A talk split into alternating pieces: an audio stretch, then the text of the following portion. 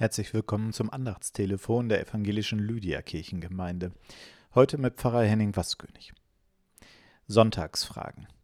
Der Kalender zur Fastenaktion Sieben Wochen ohne präsentiert in diesem Jahr an jedem Sonntag eine Frage. Für diese Woche war dort zu lesen, wo sage ich Ja, wenn ich Nein meine.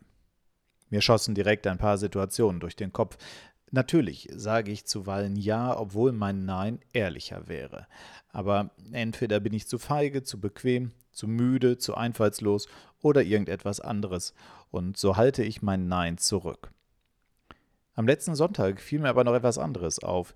Ich führe keine Statistik, aber gefühlt sage ich in Zeiten von Corona viel häufiger Nein als früher. Schließlich ist vieles nicht erlaubt. Nein, wir können uns nicht mit allen aus der Familie treffen. Das sind gleich mehr als zwei Haushalte und auch mehr als fünf Personen. Nein, Jungs, spielen mit den Kumpels bei uns im Haus ist derzeit nicht drin, trefft euch gern draußen im Wald, aber auch nicht gleich mit der halben Klasse. Nein, der Gottesdienst findet auch diesen Sonntag nicht in Präsenz statt.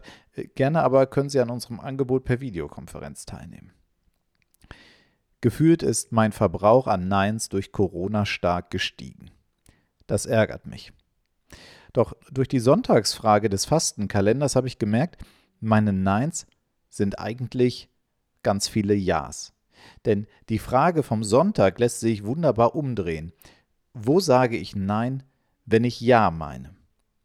Mein Nein ist ein Ja zum Leben.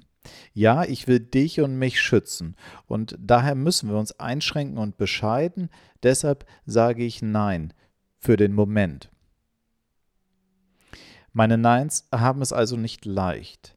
Manchen traue ich zu wenig, so dass ich sie eher für mich behalte, andere spreche ich aus und hoffe, dass mein Gegenüber das verborgene Ja in ihnen bemerkt. Entscheidend ist wohl in beiden Fällen, dass unsere menschlichen Neins dem Schutz des Lebens verpflichtet sind.